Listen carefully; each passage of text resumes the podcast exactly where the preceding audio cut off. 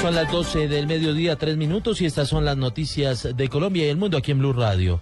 Diferentes casos que tienen que ver con maltrato a menores de edad ocupan la atención de la opinión pública hoy. Conozcamos algunos detalles de estos nuevos hechos que son lamentables. En un primer hecho, en recuperación se encuentra la bebé que fue encontrada en las últimas horas en una maleta en el municipio de Suacha. Las autoridades investigan el paradero de los padres de la menor. La información la tiene Jenny Navarro.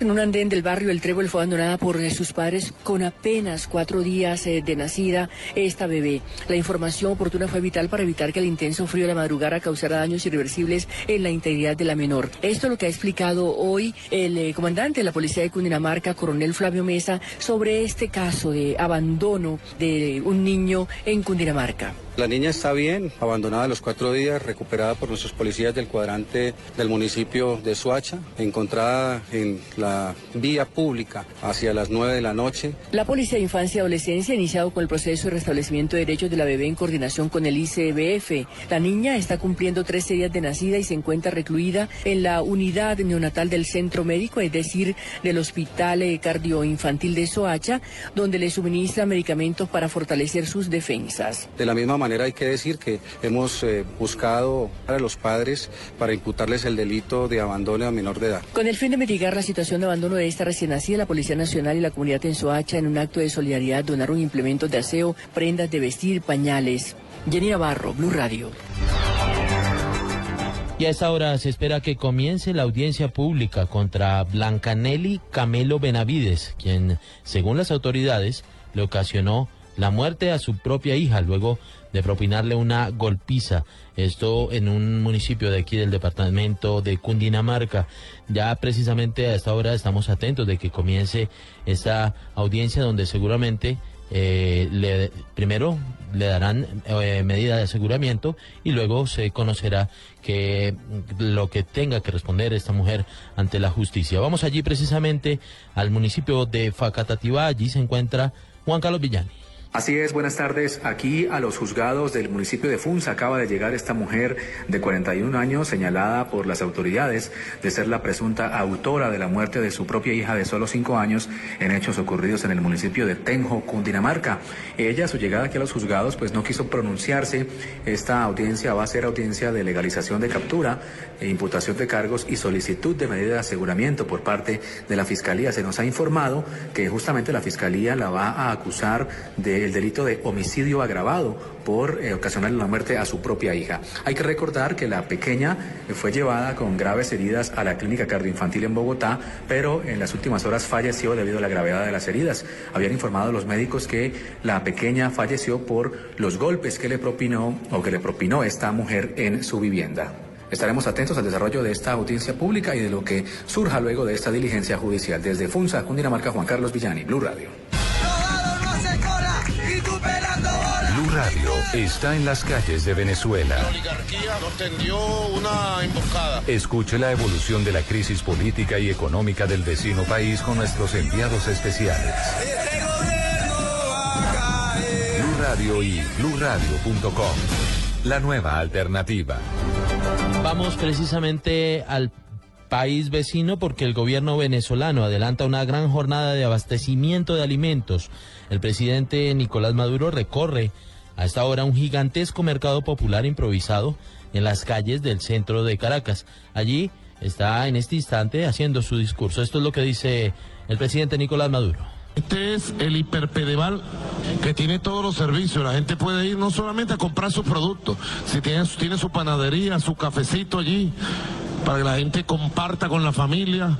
Y además, como ustedes vieron las imágenes en Acarigua, no solamente se está desarrollando, inaugurando este hiperpedeval. ¿Cuántas miles de familias va a atender? Iván Bello, consígueme ese dato que lo tenía yo por ahí. Se van a, a beneficiar más de 100 mil personas al mes con este punto de venta. 100 mil personas en este hiperpedeval nada más que se incorpora a toda nuestra red.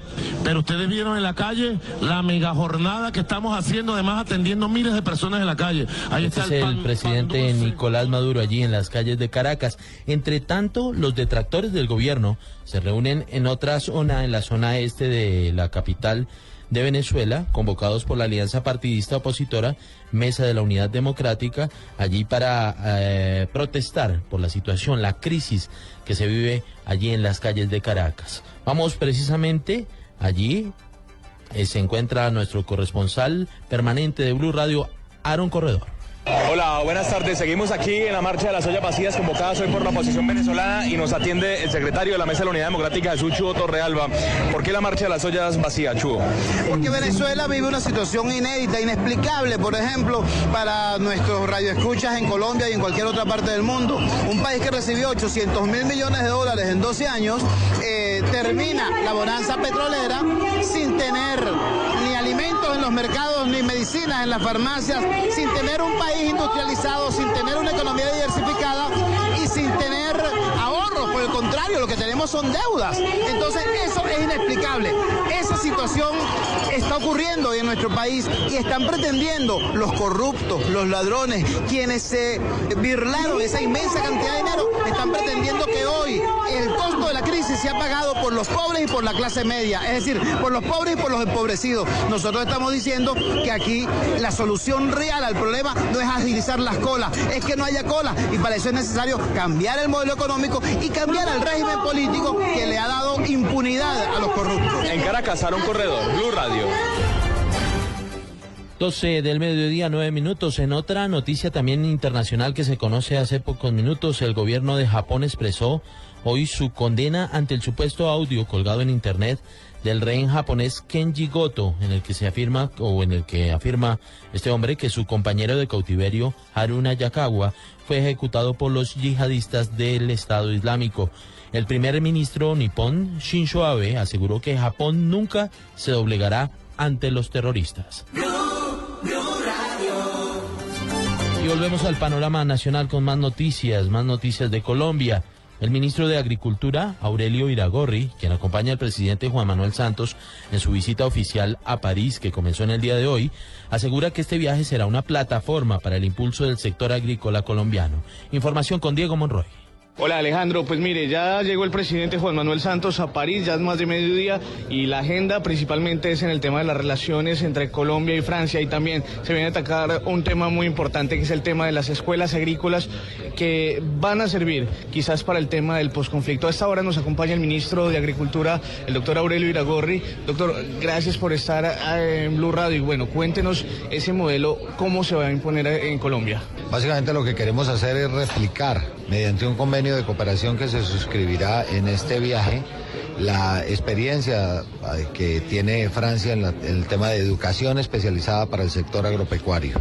Vamos a hacer que la suscripción de ese convenio no sea una cooperación en papeles, sino una verdadera cooperación montando entre los dos ministerios, Educación y Agricultura, replicando una de esas escuelas agrícolas en Colombia, que vamos a visitarla en este eh, viaje con el propósito de montar ese mismo sistema de educación especializada en un país que lleva siglos y siglos cultivando su tierra. Y la única manera de lograr esto es eh, mediante la importación a Colombia de tecnologías como la que tienen aquí para la educación especializada para nuestros campesinos. Ministro, gracias. Pues mire, esta reunión se va a dar el próximo martes entre la ministra de Educación Gina Parodi y el ministro de Agricultura Aurelio Iragorri, quienes estarán visitando en París una de estas escuelas agrícolas para replicar ese modelo en Colombia. Es toda la información que les tengo hasta el momento desde París, Francia. Diego Fernando Monroy, Blue Radio.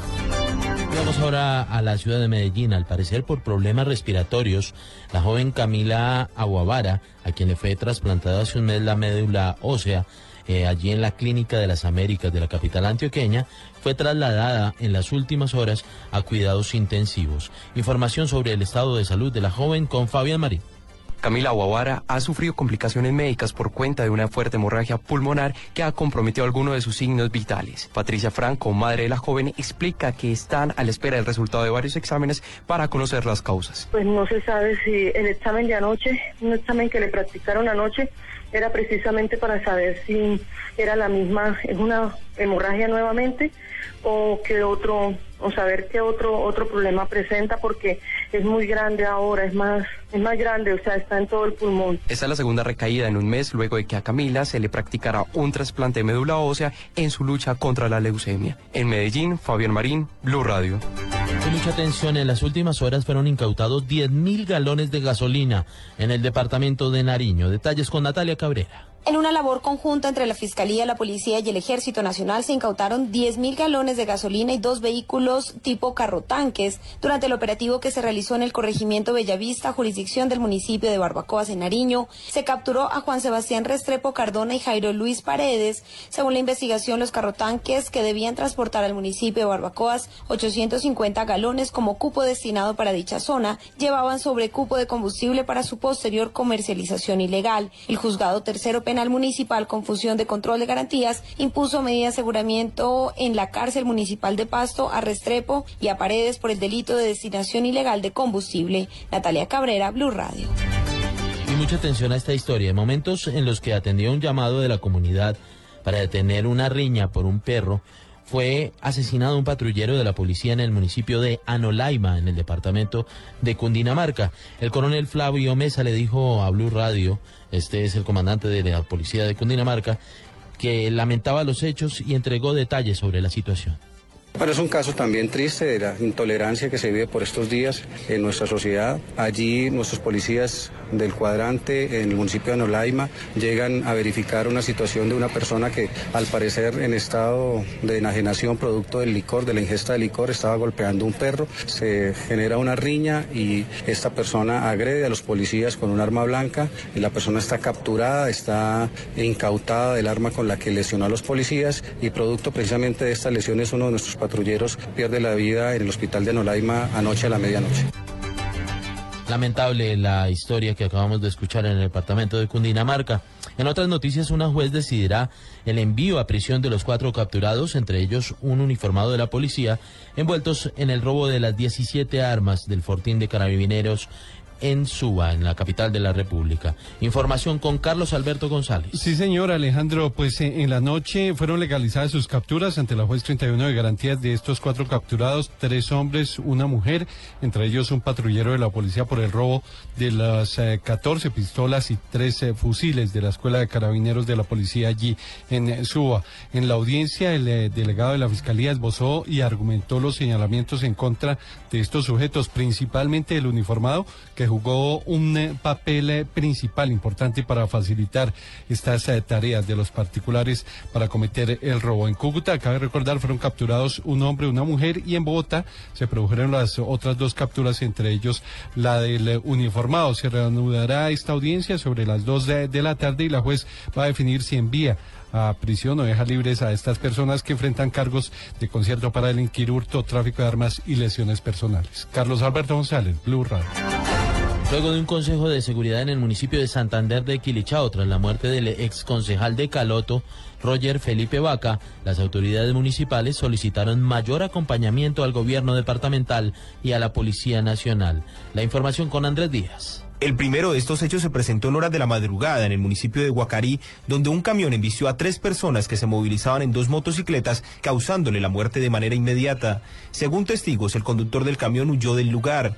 Byron Castillo, comandante de la Policía de Carreteras en el Valle. Tres personas que se movilizaban en dos motocicletas a la altura del sitio conocido como El Faro, por el municipio de Guacarí, una zona despoblada y bastante oscura, son arrolladas al parecer por un vehículo quien se da la huida, lo que se conoce como vehículo fantasma, muy popularmente. Y pues allí pierden la vida el señor Jorge Izquierdo, la señora Joana Candela y la señora Diana Ramírez. Las autoridades hasta ahora revisan videos de cámaras de seguridad para establecer quién es el responsable de este accidente.